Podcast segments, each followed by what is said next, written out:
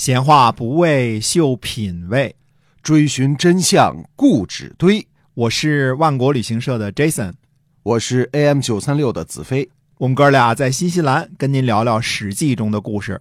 各位听友，大家好，欢迎收听《史记》中的故事，是由新西兰万国旅行社的 Jason 为您讲的。我们上集节目呢，跟您分享了一下，在新西兰，如果您自驾游的时候遇到了交通灯的黄灯，您应该怎么处理？就是在安全的情况下停车啊，不是说一定不管什么时候都停车。哎，那么今天我们再来跟您分享一下，在新西兰自驾游开车时候需要注意的一些东西啊。哎，对，因为新西兰的道路当中呢，存在着大量的转盘，转盘，那么这种交通管制的形式呢，在中国非常的罕见啊。我记着，中国有转盘交通警这种事儿，已经是我特别小的时候了。那都现代人几乎都没见过，因为都是红绿灯、立交桥这些。对，就转盘已经很少很少了哈。哎，对，在平行路的时候，就是不是有高架桥的时候，然后新西兰有很多转盘。对啊，那这个转盘呢，其实一个简单的规则就是。因为我们是左侧行车嘛，所以你要让你右侧的车。对，所以你到转盘的时候一定看右边有没有车。嗯啊，这是第一个特别要记住的。如果右边有车过来，你一定要停住等着，不能上转盘哈。哎，你要让路。对，呃，你不让路的话，那那个过来可能把你撞到。另外一个呢，就是你还得看对面的车。这事儿比较复杂啊！如果对面的车呢，把你右手的车给封住了，因为你你要记住，你右右手的车也得让他右手的车，对，所以他如果把他封住了，你就可以走了。你这时候你不走，那就把交通给滞塞了。对，所以新西兰交规呢，它的精神是两项：第一项呢，那肯定是就是要让路、遵循规则；第二项呢，在可能的情况下，你还不能够滞留后边的车流，你不能造成拥堵。对你该走的时候你得走。哎，对，如果是。对面的车已经把你右手车封住了，你不走，那后边车该滴你了。啊，你一滴一滴你慌了，你可能就更麻烦。没错。所以自驾呢，还是有很多小的东西。我们就希望我们知道这个自驾的来旅游的人呢越来越多。将来恢复了之后啊，嗯，那么也提醒大家呢，这些小的地方其实很重要的，因为。出游呢，最重要的是安全，安全第一嘛。哎，那么接着还是讲《史记》中的故事啊。嗯，那么上回我们闲聊到了《芈月传》，涉及到了黄歇的事情。《史记》呢，在记录黄歇的时候说他姓黄氏，这是个很有意思的一个说法啊。在春秋战国时期呢，这个氏是父系继承的，姓呢大多只是老姓。嗯，也只是从母亲继承的，这是两种不同的用法。但是姓和氏呢，在春秋时期是肯定不能混用的。比如说，我们说齐国的陈氏是归姓，对吧？这个归姓指的是老姓。那记述女儿的时候，通常也用什么什么陈规啊，这个来记记录这个事情，对对吧？嗯。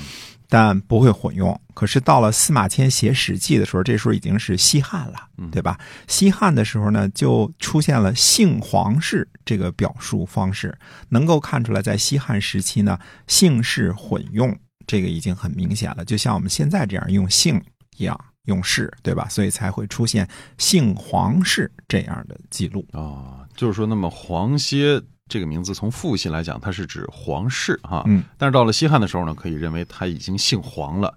因为到西汉的时候，姓的用法已经跟今天已经基本上一样了哈。哎，对，是一样的。这个姓黄呢，很可能因为他原来是黄国的，这肯定是皇室，对吧？但这时候说姓黄氏，这就有点混用的这个趋势了啊。那么这个氏呢，就慢慢失去了原来的这个意思了。到那个时候啊，我们一直呃纠缠这个姓名呢，是因为古代的时候表达呢跟现在是不一样的，不一样的。嗯嗯。所以黄应该是源自于原来的黄国哈，呃，这样猜测基本没什么错误啊。这个就是原来黄国的这个叫歇的公子啊，这么这么猜测啊。那么，所以在楚国呢，黄歇不是公族，不是芈姓啊，也不是。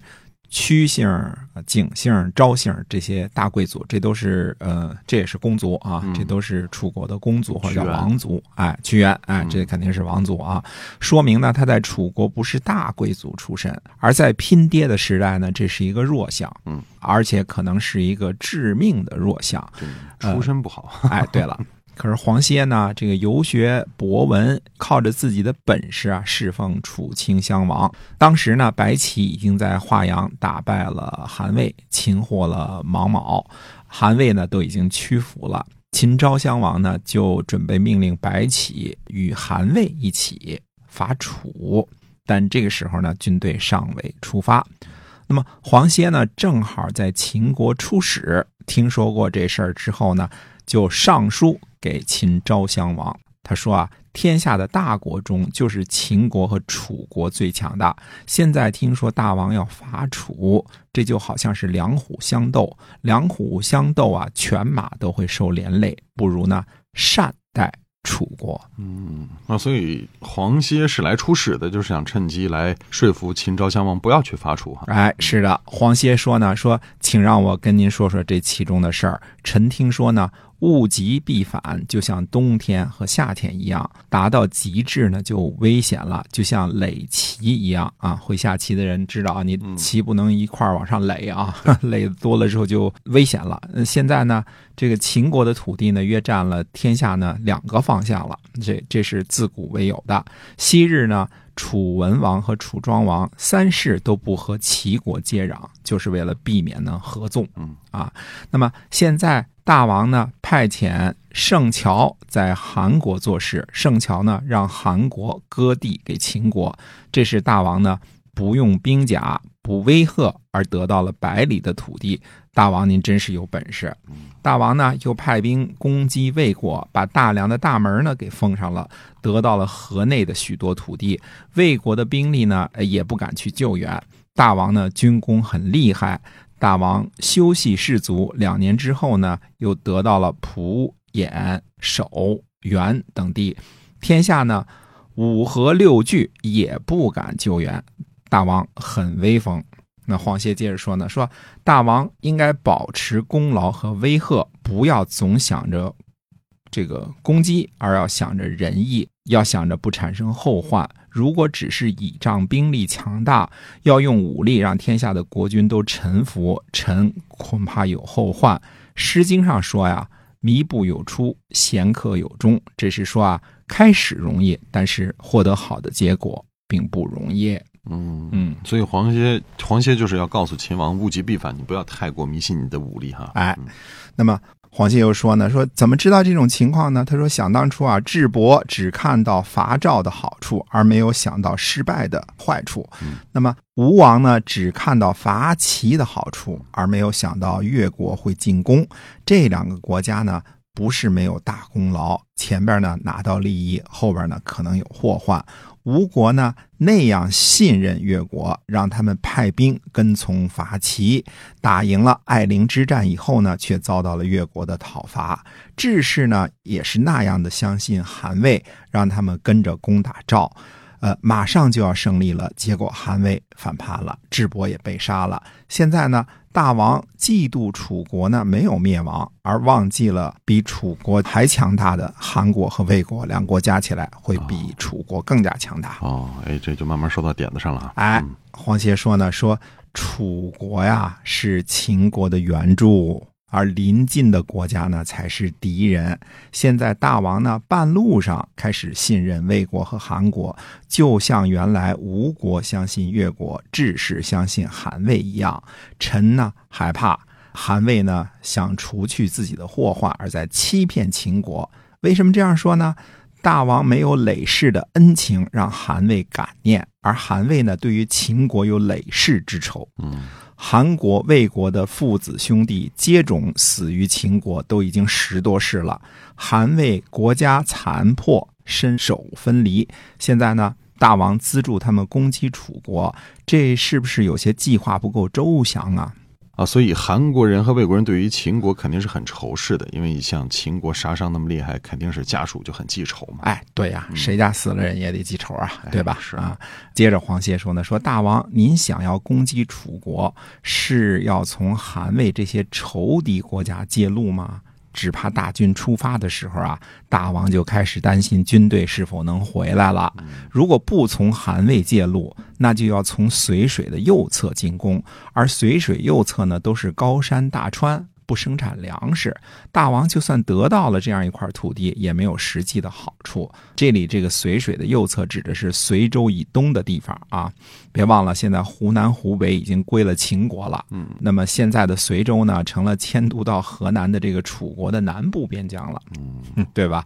对，形势变化快啊，没错。嗯所以黄歇这个理论它是很有道理的，就是这样大规模的攻击楚国呢，你借道就不是上选哈。哎，黄歇接着说呢，说您开始攻击楚国的时候，四个国家呢都会纷纷响应。如果秦兵和楚兵相持不下，啊，这是可能性很大的啊。嗯那样呢，魏国呢就会起兵攻击原来宋国的那些土地，齐国呢向南攻击楚国，泗水以上的地方呢就会被齐国占领，而原来宋国的土地和泗水以北的土地啊，这些都是肥沃高于之地，那就让这两国都得到了。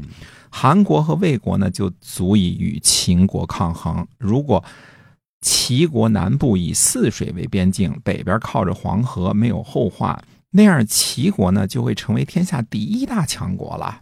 那么齐、韩、魏都强大了，那样秦国怎么称帝呀？恐怕是要该齐国称帝了吧？啊，所以他说的有道理，就是秦国攻击楚国得到都是些一些个不毛之地，没有实际用处啊哎。但是他反而会把东部这些肥沃的土地呢，就归了齐国和魏国。这事儿呢，秦国是不划算的哈。嗯，黄歇又说呢，说大王呢，与其攻击楚国，让韩魏重新回到齐国的阵营，不如善待楚国。秦楚联合兵临韩国，那韩国基本上要屈服。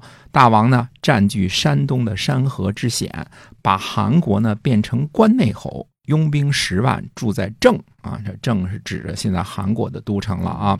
那魏国呢，肯定就寒心了。那样魏国屈服的日子呢也不长久了。